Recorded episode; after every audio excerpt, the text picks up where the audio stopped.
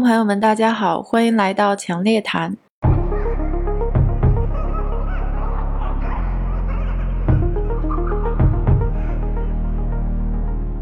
也是算是新年的第二期节目吧。就是在引出这个话题之前，我先讲个段子。二零二零年的时候呢，就是美国有一个特别著名的社交的网络吧，大家在上面去找找男女朋友的那个那个网站叫 Match.com。然后他新年的时候出了一个广告片儿，片子的设定呢就是撒旦，就是魔鬼撒旦在地狱里边刷手机。然后呢，他就刷这个 Match.com 想找一个女朋友。然后他刷啊刷刷，然后就刷到一个一个女孩子，然后他一看就特别喜欢，然后一见钟情。那个女孩子的名字。叫二零二零，这个广告片也挺有意思的，就是说他就是讲怎么这个撒旦魔鬼这么邪恶的东西，怎么跟二零二零这个年景一见钟情，然后最后就是他们在看着这个小行星撞地球的那个瞬间，就世界末日的瞬间，然后就彼此找到了对方。其实他的意思就是说，二零二零这个这一年呢，真的是撒旦的最佳绝配。然后昨天又看朋友圈刷朋友圈，大家又说二零二一年也好不到哪儿去，因为二零二一就是 twenty twenty one 嘛。意思就是二零二零赢了，然后二零二二年还是 twenty twenty two，它又是二零二零又过了一遍，所以，所以我就是想说啥呢？不只是从二零二年开始，其实之前的很多年，这种巨大的变化就已经开始了。不管是地缘政治，还是经济呀、货币呀、这个比特币呀，然后科技，甚至连空气的味道、水和什么都在变。就是想在今年的开端呢，我就一直想。想找到一个最能解释这些历史巨变的一个理论或者是一个说法。当然，我们有很多理论了，比如说达里奥的债务大循环、七十年大大循环啦，什么这个修昔底斯陷阱啦，什么中国崛起、大国之争啊，等等等等，就各种经济周期。但我还是觉得差了点什么，就是它并不能够完全的解释我们现在人类的在这个历史阶段就。这么巨大，而且似乎又是一种有规律的变化。去年的年底之前看了一本书，《First Turning》，就是第四转折，然后他讲的就是代际理论。他其实给了我们一个特别简单，但是又特别有说服力的一个解释：一代一代人的变化，就是人的性格、文化冲突，潜移默化就造就了这一切。所以，我们一切看到的这些有规律的巨大的变化呢，其实我们都是可以在代际上面找到一些原因。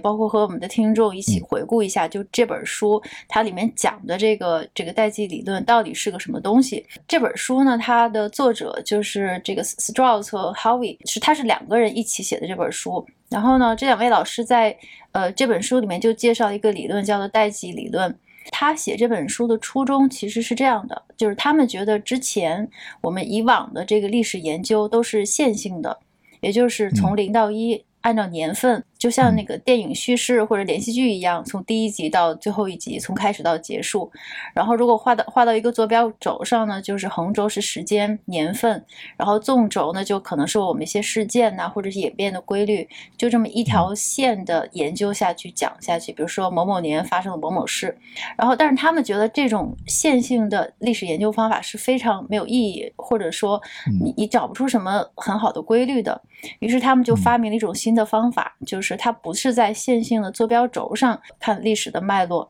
它是在这个横纵坐标轴的夹角做了一个扇形的这个四分之一的那个圆圆四十五度的夹角，然后他就把人类的历史发展就分为四个轮回，然后这四个轮回就在这个夹角，就是每过完这一个轮回，它就转一下，就像春夏秋冬四个季度一样，就是在这个扇形，就像钟摆一样。其实他说人类历史是来回摇摆的。他们就把几千年的这个历史信息就重新整理了一下，就是从人类的最源头开始看历史事件的发发展，然后每一期是如何影响每一代人的心理，或者说文化或者情绪，然后又反过来是怎么影响了科技，然后怎么影响了历史的进程的，就是这种春夏秋冬的这个四个节节奏呢，在书里边就是讲了，其实有一个衡量单位叫做呃 seculum。就是意思就是，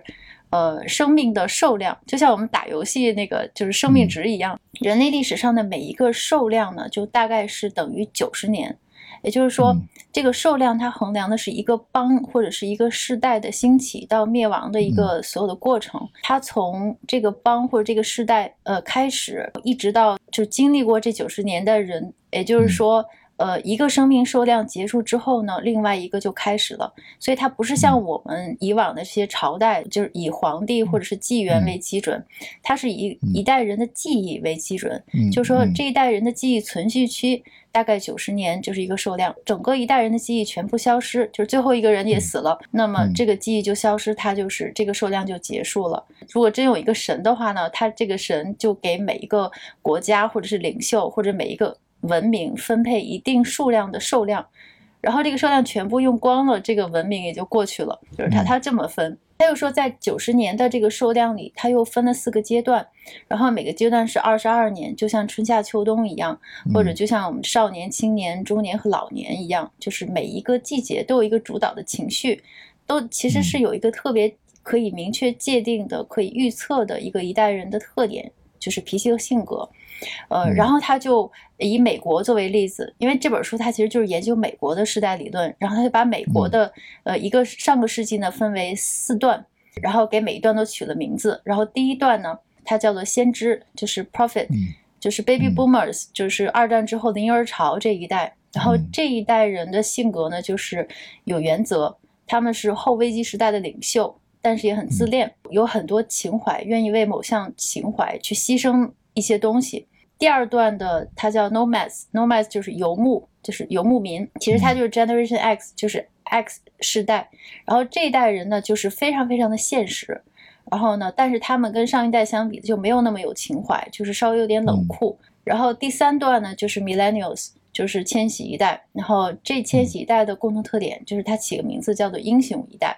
就是英雄的意思就是说这一代人特别有能力，但是他们。并不深思熟虑，就是说不是像那些战略思维、策略思维的人，他们比较像那种冲锋的那种英雄或者勇士，然后有点傲慢。然后最后一代呢，就是 C 时代，也就是艺术家，他起个名字叫做 artist。艺术家这一个时代，也就是我们现在九零后吧，零零后。嗯。然后他们就是受过度保护的儿童，然后他们在危机后的世界非常敏感。特别优柔寡断，然后直到一个巨大的事件发生，让他们这代人觉醒，他就分了这么四个阶段。然后呢，呃，书里面这个我就不再多说了。他他书里面就是拿美国二战之后。呃，作为第一第一期，然后四段分别是高峰期，就是二战之后，就是政府机构比较强势，然后个人示威，但是大家都追求着同一个目目标，然后对未来很有信心。觉醒一代呢，到了美国的六十年代、七十年代，就是反文化运动，就年轻人开始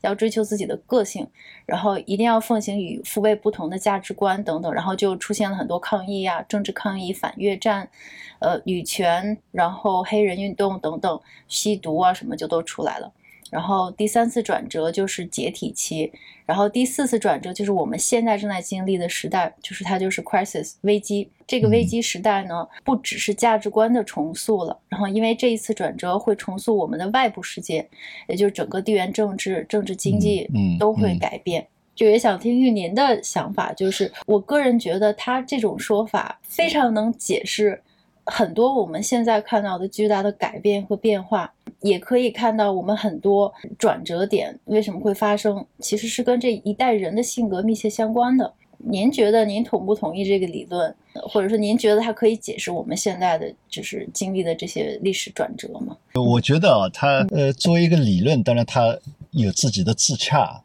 然后它来解释，比如说美国这一段时间的现象，有它的道理。这是一个方面啊，第二个方面就是说，关于周期，呃，实际上有各种各样的研究。那么，另外也有研究，你前面也讲到的一些这个债务周期啊，呃，大周期理论，从经济角度来讲周期的。那么，也有从历史的角度，比如讲资本主义的发展，那布鲁戴尔他们讲到的，呃，基本上是一百年，也是一百年一个周期，新的世界霸权，嗯，呃，起来。比如说从这个。威尼斯，然后荷兰，呃，然后是英国，呃呃呃，英国，然后是美国，基本上也是一百年一个周期。它是从整个资本主义，包括说资本主义对世界的霸权这个角度来分析的，也算是一个周期一个周期。我觉得，呃，反正从各自的角度吧，都有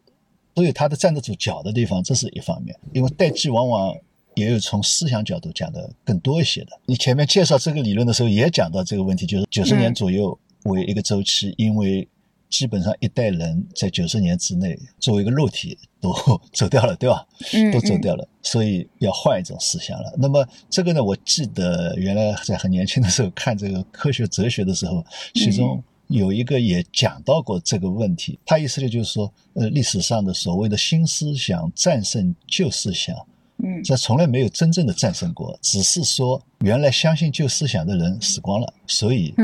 新思想战胜了旧思想，也是一种理论，也可以这么说。因为这个就为呃这样呢，就反过来来讲，我们要从这个我们一般讲代际，往往从认识角度或者观念角度来讲，这实际上也说明一个问题，就是说它不是一个年龄的问题。嗯，我觉得它不是一个年龄的问题，实际上作为每一个人的年龄。每一个人本身，他在不同的年龄段，他对一些问题的认识，他也是在变化的，或者说他的思维方式也是在变化的。但不管怎么说，一个人的整体上，他会形成一个特点，或者一代人的特点，这毫无疑问的。但是呢，因为每一代人来到这个世界上的时候，他实际上碰到的情况是不一样的。嗯，也因此，他形成了他那一代人的思维方式或者认知方式。所以这个呢？可能又是一种分法，就是说你怎么来分所谓的代际。至于我们讲，比如说，呃，年轻人在年轻的时候对老一代人的逆反啊，这一些，可能是人的生长过程当中的又是一种现象。嗯，把这些综合起来的话，我觉得就是说，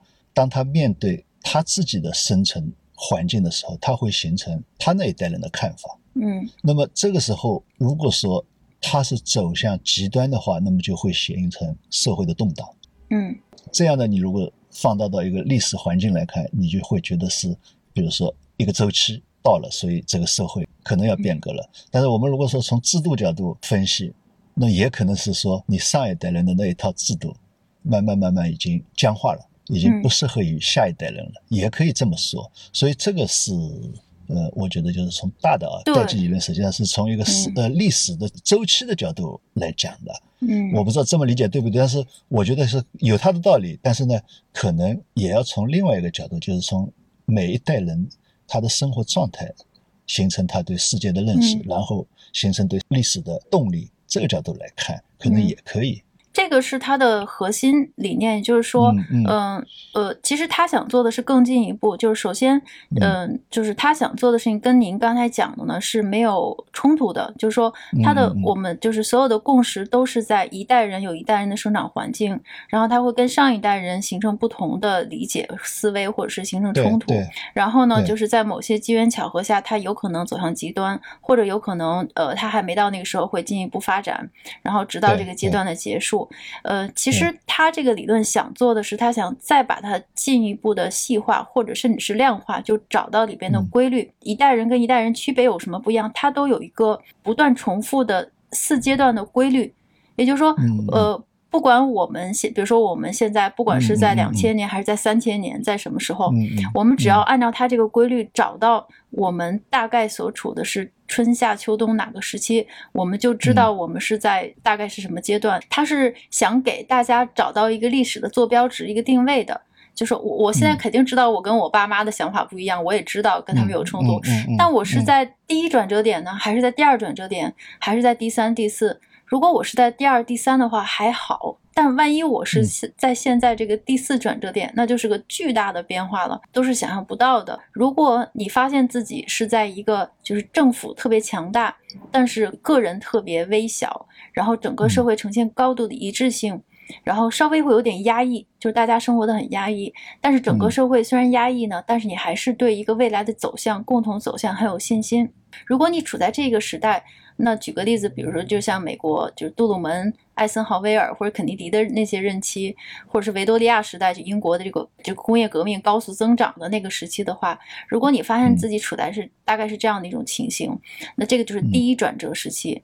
呃，一般都是在一个战争之后，或者一个巨大的变革重新洗牌之后的时期，嗯嗯，这是第一转折。但如果你发现你处在一个，就是说这个社会的人都开始要追求自己的个人价值，要获得个人的真实感，就是他们已经觉得这个政府的纪律实在是太压抑人性，或者说，嗯，我们应该追求更高更深的价值观，需要依依靠信仰来得到救赎，而不是死命的工作，或者是为一个虚无缥缈的不知道什么的目标。呃，如果你发现自己处在这样一个。呃，时代呢，那很就是第二次转折点，意识觉醒时代，你会争取很多的自己个人的权利啊，等等。对对，嗯，但但如果你是发现自己处在一个呃这个个人主义过度发展，嗯，太蓬勃发展，然后政府变得非常弱小无能，然后整个社会就变得特别分离涣散呐，然后投机主义就各种投机主义，然后大家都不相信政府，这个时候呢，你是在第三转折。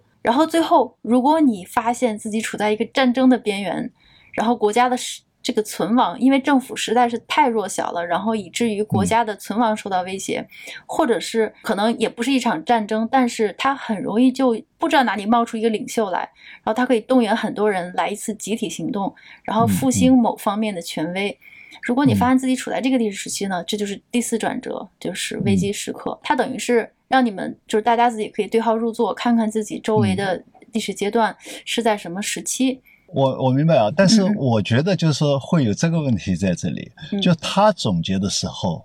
是历史上人类自身在无意识当中在走过的一个过程。嗯嗯。也就是说，所谓的规律是你在无意识当中会形成这么一个必然，那么就才才是一个规律。如果说这个你变成一种主动选择的话，那还能叫规律吗？我们讲从哲学思维角度，嗯，来讲啊，就我不反对这种分析，但是如果说我们在这个时候，全世界所有的人都认可这个理论，并且呢，所有的人都对号入座，说我们现在进入到危机时刻，这个社会会向什么方向发展？他这个共识可能不是他书里面写的共识了。我们讲在一个小团体里面，本来大家是某一个共识。嗯，然后有一个人起来说：“我们这样的共识是不对的，我们应该是往那个共识走，因为我们现在是怎么样怎么样。”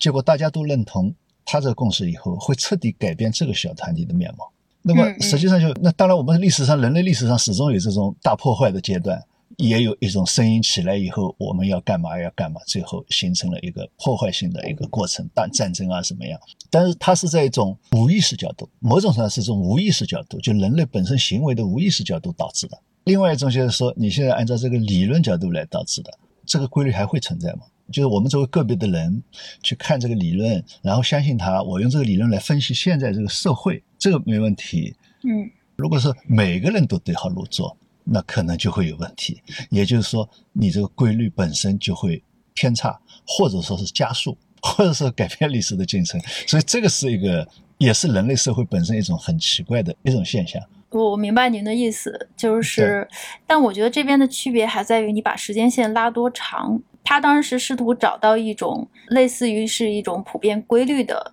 的的的一种规律，就写的人写书的人一定是在找普遍规律。对对，但实际上呢，有可能就是我们讲蝴蝶效应嘛，就历史是历史中蝴蝶扇动一个翅膀，可能你整件事儿就变了。比如说，我们放在一个百年的时间线。呃，上一个一百年，它是一二三四这四次转折，你可以总结出来，它是严格按照这个来执行的。但是下面，如果你还是把时间线放到下一个一百年的话，也许这个一百年它就不会是一二三四这个四个转折这么完美的二十二年就平稳的度过，它有可能在第三转折中间突然间有个蝴蝶效应，然后它就把第三转折拉长了，或者是这个可能，这这个就是。呃，我就刚才讲的一种是它是在无意识状态下的，就像你刚才讲的，突然间一个蝴蝶效应，对吧？嗯嗯。那么拉长了、缩短了，呃，但是不改变它整体的规律，这是一种。另外一个就是说，当我认识到这个规律的时候，我整个人类就按照这个规定走，它又会怎么样？你变成一个主动选择，今天到了这个日期了，我就得干这件事了，这个是不是还叫规律？我我明白您的意思，非常同意。我觉得这个可能就是当初班农他。试图用这个第四转折，就用这本书里边的代际理论去影响美国的政客的原因。对，然后他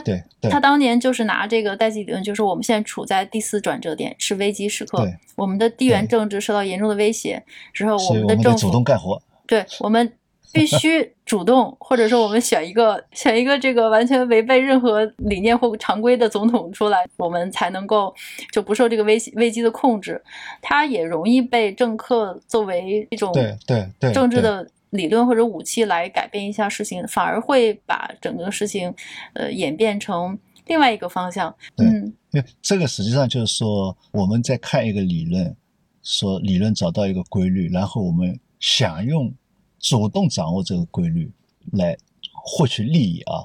那如果说是少数人，一个是认识到这个规律了，并且呢有意识的去应用这个规律，他肯定要赚到钱的，就像市场上一样的。就我少数人，我掌握到这个市场的规律，我包括就听到一些消息，道理是一样的，那么我去做一个操作，我就赚钱了。但是当市场上所有的人都说，认同这个规律，大家都去做同样的操作的时候，实际上就没有了。嗯，好比说我们前段时间讲到，呃，上次我们讨论的 MMT，嗯，从一个理论的角度，我觉得他也说的很有道理。或者说，哎呀，我们拆穿了，车子就是货币化的，你也可以这么说。这个政府欠钱，你无非从这个方向、那个方向，我最后都是货币，那么就车子都是货币化的。嗯，你也可以这么说，没错。但是如果说你主动运用这个理论，去指导现在的时间，你就是总结历史上赤字，归根结底是货币化的。嗯，你可以说它是没错，但是你现在主动用这个理论说你赤字是可以货币化的，然后就指导你这个赤字，赤字往这个方向走的话，当下的这个社会组织有可能马上就垮台。嗯，作为你这个社会组织马上就有垮台。呃，一个理论的正确性和你怎么应用到实践当中来，怎么来指导实践。不是一回事，就不是说你这个理论是正确的，应用到实践当中就一定是好的。我我就是实际上我说的是这实际上是这个意思，就是说，呃，你可以说它有道理，嗯，但是你能不能把它主动应用过来，尤其是广泛的应用过来，那就有问题了。就好比你刚才讲到的班农说应用这个理论，说那我们现在就处于这个时代，那一种我们就顺着这个时代往前走，加速它的发生；一种我怎么来阻止它，扭转它。那它也会形成一个社会共识，有可能会形成一个社会共识。就是说，你讲的偶然事件形成一个社会共识的话，有可能对它这个当下的这个社会组织带来有可能是建设性的，但也有可能是破坏性的。嗯，这种规律套用在投资上，这就是为什么你经常看对的趋势，但是你就是赚不到钱，因为你择时没择好，就是你买的时点永远是贵的，或者你卖的永远是没没卖对，但是你趋势是看对的。或者比如说你对这个电动车的行业，你觉得它一定有发展前途，但是但是你就是找不到那个最好的买点，或者你进场的时候已经是最高点，对，就是这个择时是很难。我觉得它这个规律呢，还是有一定的指导意义，就好像是比如说我们市场有效的假设，也就是说，呃，大家一直在这个金融市场争执的就是这个市场有效理论，它到底是靠不靠谱？然后最著名的反对市场有效假说的就是索罗斯嘛。他说：“你根本不可能，就市场完全是无效的，因为你在市场上每做的一个动作，它都像波澜一样，就会影响你下一个动作。假如说你有提前预知市场的能力，你知道市场有效，然后你说，比如说第二天它一定会扳正过来，那你假设你今天知道明天这个股票会涨到一百，那你今天就赶紧买入，但是你今天买入的这个动作就。”同时已经改变了未来，就是你预测或者说那个东西它是永远达达不到的，因为你每天做的动作、举手投足都在影响未来，所以那个未来是永远到不了的。反对他的人就是说，那你的时间线还没拉得更长，你是看到了每天的波动，但是你再把时间线拉再长，市场还是会回归到真实价值的，等等等等。你是把它作为一个指导的理论呢，还是就把它作为一个执行的理论？这个就很。很不一样了。对对，是的，就是因为索罗斯这个说法也没错，实际上就是或者说我们讲这个测不准定理道理是一样的，或者说相对论里面讲的一个物体，你没办法同时测定它的质量和速度，嗯，或者说你也没办法同时测定它的方位和速度，嗯，因为它始终在你去测量它的时候，你已经给它一个力了。给他的力本身就已经在改变他了，就是讲极限的原理，一个是讲。所谓的排除其他因素的原理，两个都成立。但是呢，你在实践当中应用的时候，你要注意，它两个都并不是绝对的。嗯，就好比说这个市场的这个假设，市场这个规律的假设有它的道理的。从某一个个体，他对市场的反应，他一定是这样反应的。一个货品价格高了，可能是我赚钱的机会，我就要去投资了。这个是作为一个个体，一定是这么反应的。但是你这个反应本身就对市场已经加深、加强了一个力量在里面了，又多了一个信号在里面了。那么可能人家又会有另外一个反应，哎呦又增加投入了，那说明供应会增加了，那价格应该是跌了，它变成这个反应了。嗯。就是说，你是从整体，还是从个体，还是从一个时间点，还是从一个时间段？你不能完全用这个去否定那个，实际上都是同时存在。我认为都同时存在。那么就看你在这个时候，你是。站在哪一个角度来看问题？嗯，而且我觉觉得这个理论还有一个很好的用途，就是我觉得它可以作为我们这个风险管理的一个指导吧。不是说拿这个世代理论作为指导原则，但是我们心里知道，就是说所谓的这个过犹不及嘛，就是你每一代人的性格如果太彰显的话，他一定会有某某方面的危机。刚才的那个，如果说婴儿潮一代掌权的时间过长。就是他们掌握资源和这个这个权利的时间过长的话，也许真的会应验，比如说某老师讲的这个老年俱乐部的那个逻辑。如果说千禧一代这个创新的重建的社会制度的话，就是它可能又太有秩序或者太乏味，然后等等等等，就是艺术细胞会退化。但如果说这个我们这个零零后。就是这些 artist 艺术家们，如果说他们的个性太彰显的话呢，可能这个世界就会失去秩序，也就太混乱。就他可能是一代人跟一代人之间就是互相制约，但是又会重新回到一种平衡。呃，我觉得是这样，就是说对一个社会的看法和感觉，它之所以会形成所谓的代际，是因为我前面就讲了，因为每一代人他来到这个世界上的时候，他是看到的是他当下看到的世界。嗯，然后他形成了他的观念，当然他通过以后的学习啊什么，他会了解以前的世界。但是不管怎么说，那以前的世界不是他看到的世界，也不是他亲身感受的世界，所以他总体上他会认识的是他感受的世界。但是他所感受的世界，恰恰是上一代的人创造的世界。上一代的人也可能是在抱怨他自己创造的世界，也可能在陶醉在自己创造的世界当中。好比说，我们这一代，或者说比我年纪大的，或者我的上一代，来看现在这个时候，他会觉得我们经过努力奋斗，嗯，特别是中国人，就经过我们努力奋斗，一代人、两代人的奋斗，我们国家现在终于，嗯，不管怎么说，第二大经济体，或者说现在物质生活很丰富了，嗯，想想三十年前、四十年前，大家还在为温饱而奋斗，像这么个情况下，他可能会。作为一个陶醉、一个成绩在看待，但是对于现在，比如说我们讲八零后、九零后，尤其是九零后、零零后，他出来的时候就看到的就是这么一个世界，所以对他来讲，不存在一个先念的先认为这是一个很大的成绩的问题。天然的，他和上一代人对这个时代的看法，或者说感情上的看法会不一样。有可能对老一代人讲：“哎呀，应该珍惜啊，好不容易。”没有战争，没有各种各样乱七八糟的运动，虽然有波折，有经济危机，但是总体上整个社会这么发展过来，应该珍惜。但对年轻一代来讲，他没什么好珍惜的问题。嗯，他会就产生了所谓的代际认识的问题。我为什么讲的就是你一上来看到的社会不一样，就是这个原因。所以这也导致就是我们所谓的代际认识，我们除了那些逆反心理不去讲它以外，代际这个认识、认知问题。实际上会始终存在，因为和你初始阶段看到的世界不一样，它始终会存在。所以现在我就发现有些，比如说年纪大的出过国的，他就会很奇怪，为什么现在很多零零后认为很奇怪的那种爱国方式？他觉得现在的人应该都出国过了，外面也读过书了，应该像他一样的崇尚西方。嗯。但是呢，那这个是一个就是一个代际的问题，因为这个这个是很，那么实际上这个里面的代际，某种程度上你也可以扩大来看的话，我觉得又是不同人群的，你也可以说它是不同人群的认知的鸿沟问题。那么就像前一段时间我们讲到那个杀马特一样，他在另外一个人群里面，虽然我们是在这个同一个世界，某种程度上他和我们是平行世界，嗯，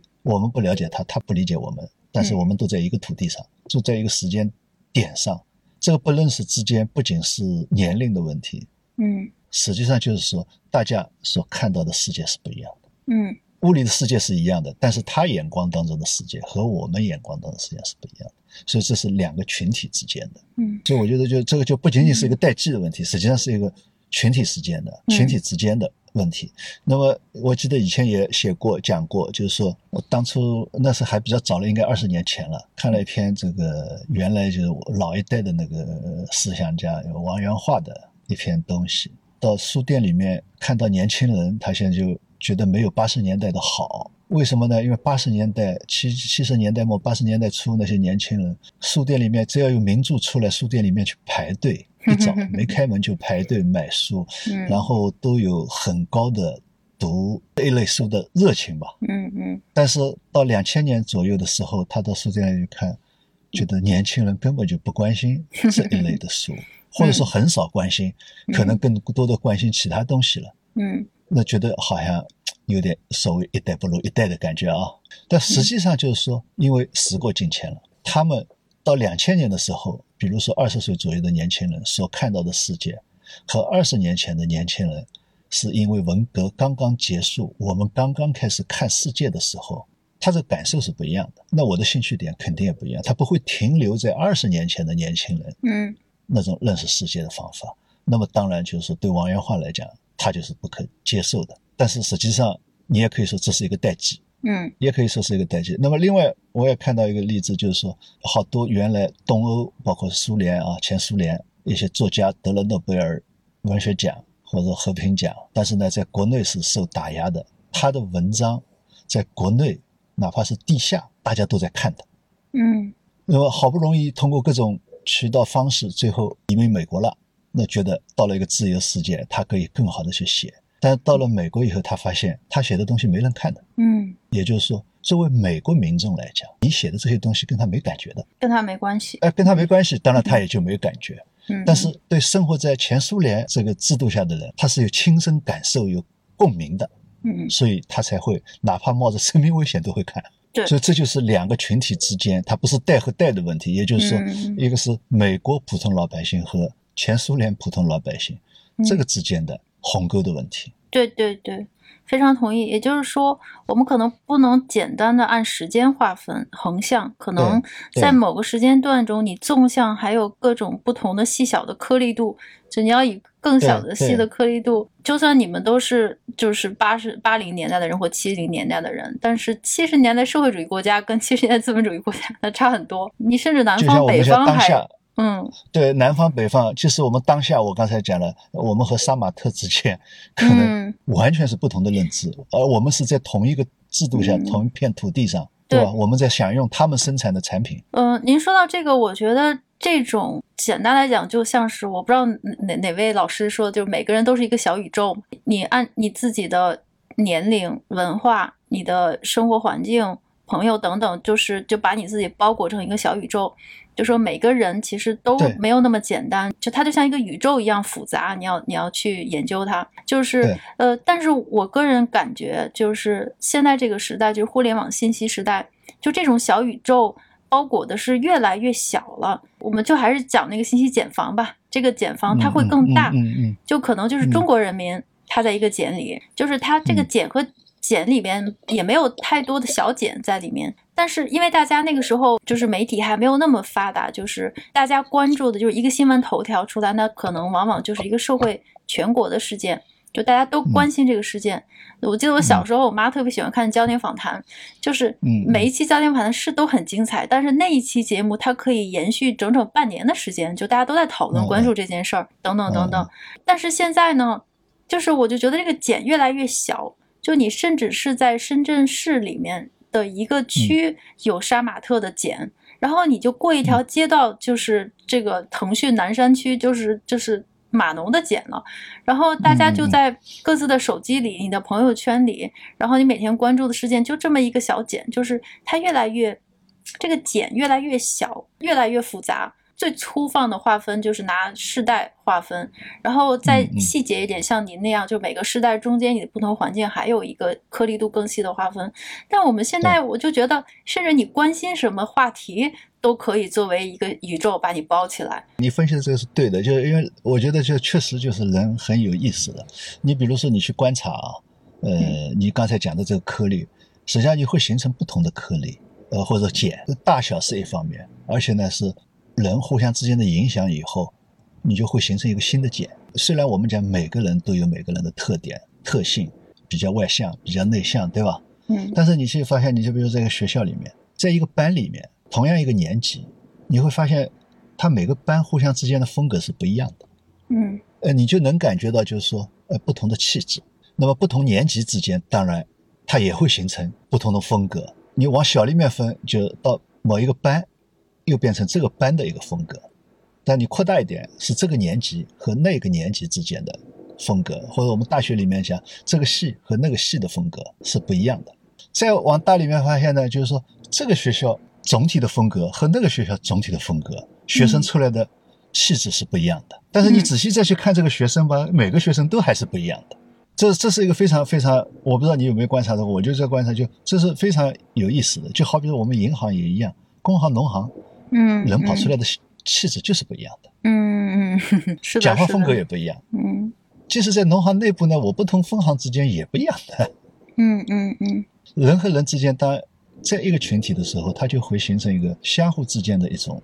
共同的风格。你如果说自己生活这个圈子相对比较单一的话，风格就会很强烈。嗯比如说我生活在都是周围朋友亲戚，大家都是做医生的，那可能你这个特点就很明显。那如果都是做银行的，你可能对另外的世界就是隔阂的。嗯，但其实今天主要还是想对这个世界大趋势做一个研判。但我觉得刚才您讲的这些，就是说我们这个茧越来颗粒度越来越细，可能就更难让这个大势形成。它可能形成的时间会更拖得更长，或者是我们更难看到就是未来的趋势究竟是怎么样。但还是想看到一个趋势，就还是如果回到它这个。代际理论的话，它是在一个非常大框架，就大粗线条的情况呢，把整个这个历史这样子划分了。我觉得从那个宏观层面角度来看呢，我觉得对现在还是有一定的指导意义的。就很想问您一个问题，就是如果我们把这个趋势线放最大，而不是特别关心我们细微的分隔的话，是您觉得这个我们现在处的这个经济趋势，尤其是货币啊、经济趋势等等，它是？是在一个什么样的转折呢？我我觉得它确实是在一个历史上的一个巨大的一个转折点。嗯，呃，你刚才讲到那个代际理论，它是在描写美国本身，但是现在从世界历史的角度来看，实际上人类的历史都是互相在作用的。虽然有的时候某一个体系内，比如说某一个国家或者某一个地区，它一件偶然的事情导致了它的转变。某种上，它的转变会影响到整个周围，甚至全世界的转变。所以，这个本身就是说，并不能够孤立在某一个国家说一定往哪个方向走。实际上，每个国家它某种上也是在世界的互动当中在往前走。嗯，现在的问题就是说，我们是处在一个二战之后这个体系。发展了，等于现在已经是，如果从一九四零年算的话，八十年了。嗯，这个体系也可以说是美国主导下的一个世界体系。嗯，那前期当然有美苏两个大国之间的竞争平衡关系。那但是不管怎么说，它是一个以美国为主导的西方主导的一个体系的发展。嗯，那么这个发展现在经过这个二三十年的变化。虽然我们的规则呀，各方面都是还是那个体系的，但是这个体系内的结构已经发生了很大的变化。嗯，这个变化必然会促使这个体系本身你也要变化。这个不是说谁要你变化，而是说整个结构已经变了。嗯，那么实际上就是说，上世纪我看了一本书，也是应该九十年代写的，他已经讲到了一个问题，就是说他认为之前的所谓的世界霸权或者说世界的主导，往往是。政治、军事、经济都集中在一个方向上面。嗯，不管怎么说，哪怕是美苏竞争，至少苏联和他的这一个集团，它是政治、军事、经济都是它为主的。那么另外一个集团，毫无疑问是美国为主的。但是呢，到了九十年代后期，也就是说苏联倒下以后，就发生了个情况，或者说资本的集中是往亚洲走了。嗯，军事还是美国。那么，嗯，这样一种变化。他认为历史上是没有过，那这也是一种变化。所以说，之所以说是是历史的一个大的转折期、调整期，当然这个调整和转折一定是以什么方式来体现，那是另外一个概念。但是因为这样一种变化，结构的变化，尤其是说我们从历史上来讲，大量的以前认为是落后的国家，现在都变成至少是半富有吧。呃，无论是韩国啊、中国啊，呃，原来讲的这个亚洲经济、呃亚洲这些四小龙啊，还包括像越南啊这一些。都和以前讲的贫穷国家不是一个概念，而且这是面积是很大的一个概念，人群也是很大的一个概念。现在就是这么一个世界经济结构在发生重大调整的时候，嗯，这个调整的时候会往哪个方向走，也是人类之间相互是互动的。嗯，呃，举个简单的例子，就是说当初说美国人帮助中国抗日，实际上他的目的并不是说。要帮助你，而是希望中国能够在这边拖住日本，日本就不会往北边俄罗斯去，或者说苏联去，那么使得苏联能够去那边去帮着他们一起去打希特勒去。所以你看看这个世界，一个完全是根本就两边好像是一点没关系的，实际上它就是有这个关系。嗯嗯，他那个理论是单纯讲美国，实际上美国的反应，某种程度上它就是对世界变化的反应，或者说美国现在年轻人的反应也是对。世界的变化的反应，因为这些变化已经影响到美国人的生活。嗯，就是可能从大的宏观经济来看的话，就是如果说前几年是一个向资本向东方转移的一个趋势的话，我觉得现在来看，它是到了一个趋势已经形成的一个转折点，然后下面就是东方在。或者是以以我们为为主导的东方，可能要 要发挥更大作用的一个时代。嗯，从我的角度上来理解，觉得还有一个很有意思的转折点，就是金融市场，也就是我们的货货币体系。呃，因为我就比较关注这个嘛，就是而且我看这个第四转折点，看到最后，我满脑子想的都是比特币，就 是 就是。我我觉得他就能够回答我自己一直在想的一个问题，就是比较比较逻辑自洽的，就是我们现在到了一个货币货币政策的一个尾端，就是现在的二战之后形成的信用货币体系已经难以为继，然后它恰好又是到了这么一个转折点，又是到了一个第四。阶段的年轻人，就是我们讲零零后 artist，就是这一这一个出生就是在算法的环境下出生的这这一代人，在这么一个呃转折点上呢，我我个人感觉，我我捋一下思路啊，我觉得将来的这个金融市场，我们现在到了一个这么变化的情况。首先，整个世界我觉得会金融世界会慢慢的分成两层，一个就是法币，我们的现实的法币世界，美元、人民币的世界，另外一个是虚拟的 世界。这个虚拟的世界可能会基于我们的第四产业，也就是我们这个虚虚拟的产业，就一二三产产业之外。呃，而且我为什么这么想呢？是因为我们现在的现实世界已经走到了一个末端了，也就是说，我们现在新的增长动力，或者说以我们传统的呃规则，比如 GDP 啊等等这些分母为衡量的这个经济指标呢，已经出现了很大的偏差。然后呢，我们再往回看一下上上几个世代。比如说，就是从五六十年代开始，然后一直到现在的九零后、零零后年轻人的，我们就单纯看他投资的一个财富的情况，一个非常明显的就是我我爷爷奶奶的一代，就是说从他们开始，然后再往回倒几年，就大家是一个对于这个财富的概念，就是要存钱，就我至少要存家庭，就是我我我的收入的百分之一半儿，或者是就二十到一半以上。然后我会拿我的存款来养老，呃，但是后来呢，就是大概是到了七八十年代、八九十年代，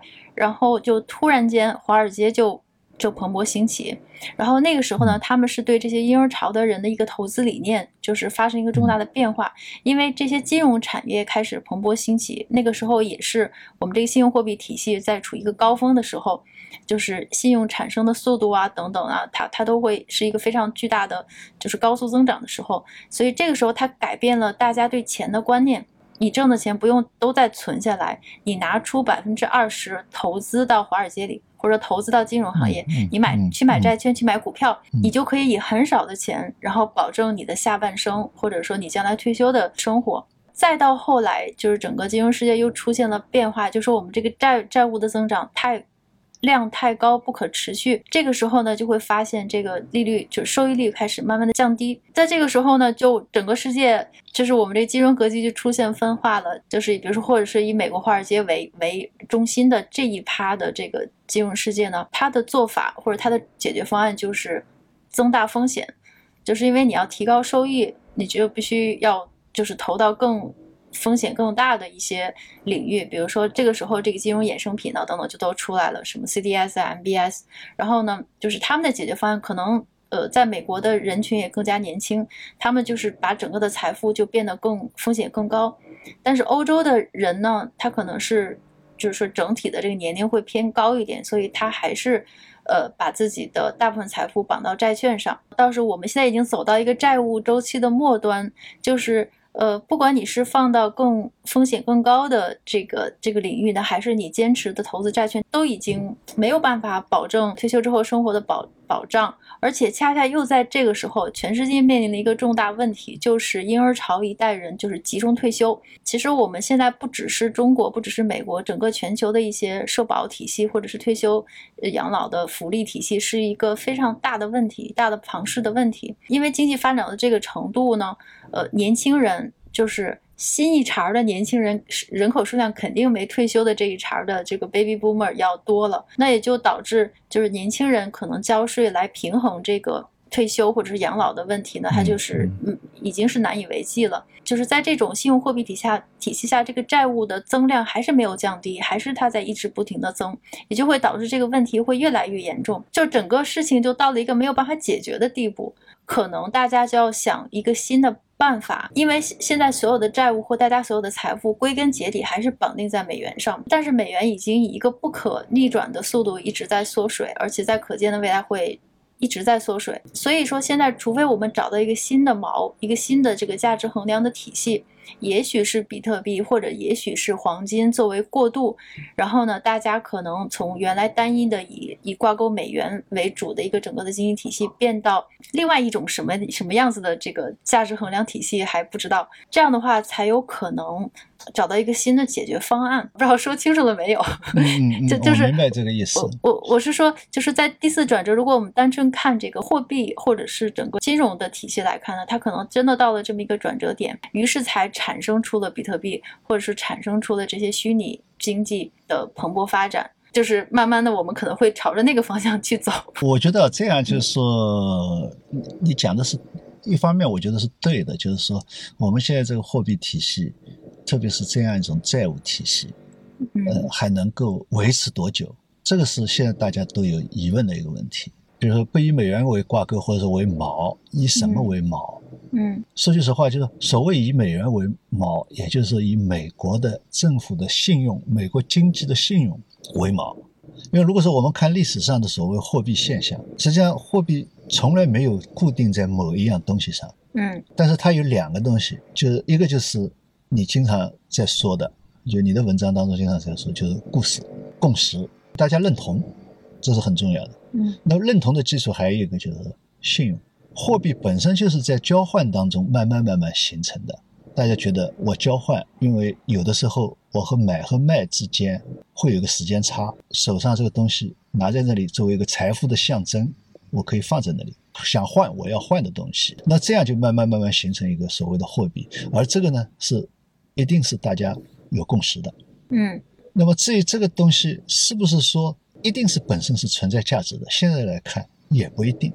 嗯。因为黄金在历史上有的时候贵，有的时候也便宜，有的时候人家也不把它当回事，就是当做一个普通的商品。白银也是这样，所以我们实际上真正所谓的金本位制也是最近几百年的事情。所以这个就是说，用商品做货币，还是用某一样东西做货币？比如说，我们很早就用铜币了。中国很早就用铜币，而且是铸币，对吧？但是它和商品之间是不是一定就是它这个铜一定值和那个商品之间的价值关系？实际上不是，